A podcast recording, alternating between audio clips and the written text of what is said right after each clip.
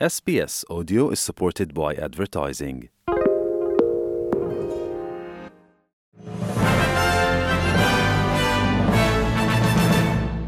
Bonjour à toutes et à tous, bienvenue dans le 3 minutes du lundi 22 janvier 2024. Grégory Pless aujourd'hui au micro de SBS French News.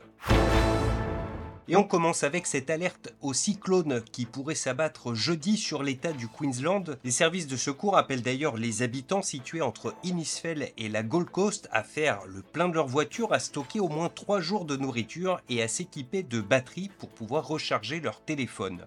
Le Premier ministre de l'État, Stephen Miles, se dit pour sa part inquiet pour l'état physique et mental des personnes chargées des secours.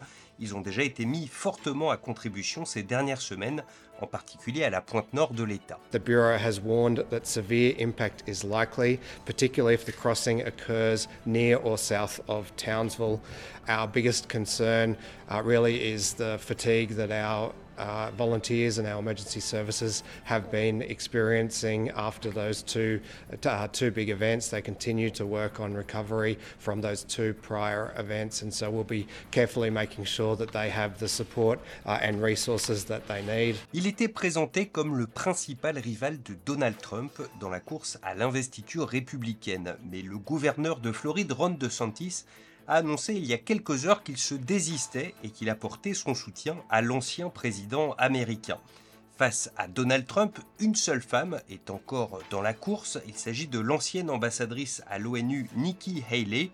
Demain aura lieu la primaire du New Hampshire, un scrutin qui s'avère déjà décisif pour cette républicaine. Les précisions de David Thompson pour RFI. Demain, Nikki Haley espère bénéficier de la chute de Ron DeSantis, le gouverneur de Floride qui était un temps considéré comme le plus dangereux rival de Trump, jette finalement l'éponge dès le premier vote de la primaire. La semaine dernière en Iowa, DeSantis terminait à 30 points derrière Trump. Depuis, la star déchue des républicains décroché complètement dans les sondages. Il a dû euh, licencier une grande partie de son staff de campagne et son maintien devenait impossible avec la fuite euh, des grands donateurs. Dans une vidéo postée sur le réseau social X, euh, Ron DeSantis annonce donc son désistement au terme d'une campagne jugée euh, désastreuse par l'ensemble euh, des médias américains.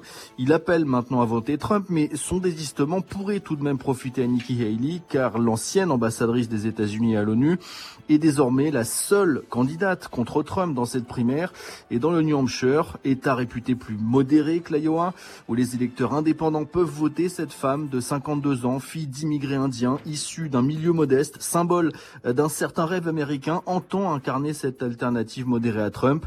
Cette campagne se joue maintenant entre un homme et une femme. Eh bien, que la meilleure femme l'emporte, disait-elle tout à l'heure dans un trait d'humour euh, face à ses partisans.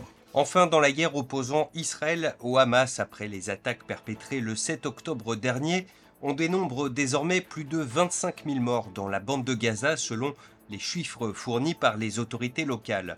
Hier, le Hamas a proposé de libérer tous les otages qu'il détient encore en échange du retrait de l'armée israélienne de la bande de Gaza et de la fin de la guerre. Une proposition rejetée en bloc par le Premier ministre Benjamin Netanyahou, dont le pouvoir a par ailleurs été contesté dimanche par des milliers de manifestants rassemblés à Tel Aviv.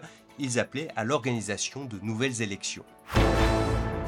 Voilà pour l'essentiel de l'actualité en 3 minutes. On se retrouve demain mardi pour un nouveau point complet sur l'actualité.